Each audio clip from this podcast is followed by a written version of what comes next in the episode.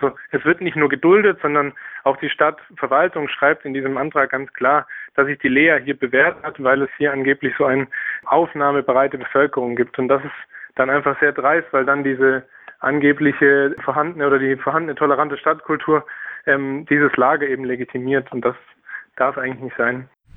Dienstag, den 31. läuft Lea Stimmen aus dem Lager im AK Filmclub. Der wird übersetzt mit Voices from the Campus. Das ist ein Film von Dara und Tobias und ihr von Our Voice habt den sozusagen kuratiert und ausgesucht. Mhm. Was sehen wir in dem Film von der Freiburger Lea? Da geht es um die Lebenssituationen in der Lea, wie Leute da also es geht sehr viel um die Restriktionen, die die Menschen, die da wohnen, erleben, also die Schwierigkeiten, unter anderem diese Kontroll, ständige Kontrollen von aus, am Ein- und Ausgang und ähm, vielleicht auch Kontrollen von Zimmern und die Zimmer, die man nicht abschließen kann und so weiter, also und viel mehr. Und in dem Film berichten auch Leute, die in der Lea in der Zeit gewohnt haben. Also jetzt mittlerweile, der Film ist schon ein Jahr alt, das heißt, viele davon oder alle wohnen nicht mehr in der Lea.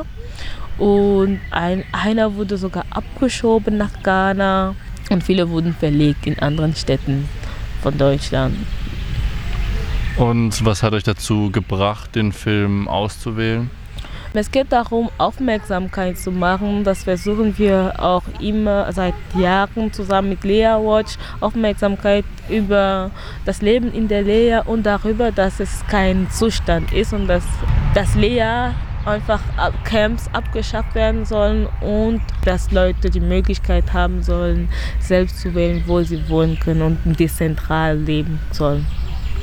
Und für wen ist dieser Film besonders interessant? Wen wollt ihr direkt ansprechen? Wir möchten alle Leute ansprechen, vor allem Leute, die sich einfach an diesem Kampf anschließen sollen.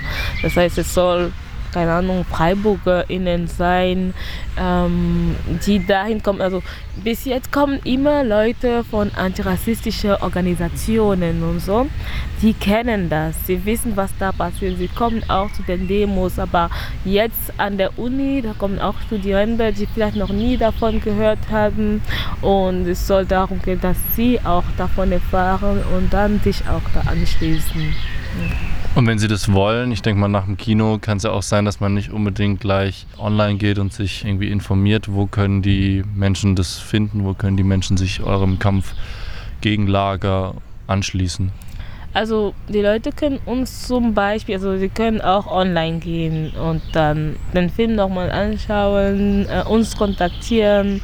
Unsere Webseite ist auf äh, rdl.de slash voice und auf Social Media auch. Wir sind auf Instagram, Twitter und Facebook unter @rdl. Aber direkt können uns die Leute auch nächsten Freitag im Strandcafé treffen. Da haben wir ein Kontaktcafé, das ist ein regelmäßiges Treffen, das alle zwei Wochen freitags stattfindet. Ähm, Strandcafé auf Adlerstraße 12 auf Kreta-Gelände. Und es ist ein Treffen von Geflüchteten mit Nicht-Geflüchteten, wo man sich austauscht und wo Geflüchtete einerseits die Möglichkeit haben, aus dem Alter von dem Camp zu kommen und ein bisschen unter anderen Menschen zu sein, aber auch neue Informationen kriegen über das Leben in Deutschland oder Themen, die sie einfach interessieren. Und ja, dann da können die Leute uns auch direkt treffen. Dankeschön, Rufin. Danke. Im, Im Grunde muss es dafür eine politische Lösung geben. Und wie ich es geschildert habe, aktuell gibt es keinerlei Mindeststandards für solche Einrichtungen in Baden-Württemberg. Und das muss sich eigentlich ändern. Das haben wir nicht bei zum Beispiel in Gefängnissen oder in Altenheimen gibt es einfach ganz klare Vorschriften, die den ausführenden Behörden einfach nicht so viel Spielraum lassen. Und das muss geklärt werden. Aber das kann nur auf einer politischen Ebene geklärt werden. Und Ziel dieser ganzen Anstrengung kann eigentlich nicht sein, dass das Flüchtlingsaufnahmegesetz dann einfach verschärft wird und die Grundrechtseingriffe dadurch legitimiert werden.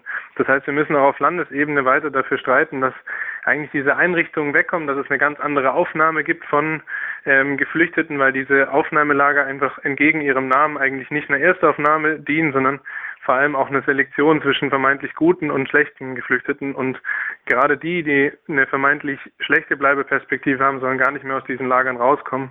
Und das ist eigentlich die politische Funktion dahinter. Und, und die muss man angehen und anders thematisieren. Ähm, wir versuchen das immer auf diesen, auf diesen Wegen, auf, auf dem rechtlichen, auf dem Protestwege, aber das muss auch irgendwann, ähm, naja, einfach realpolitisch sich auch niederschlagen.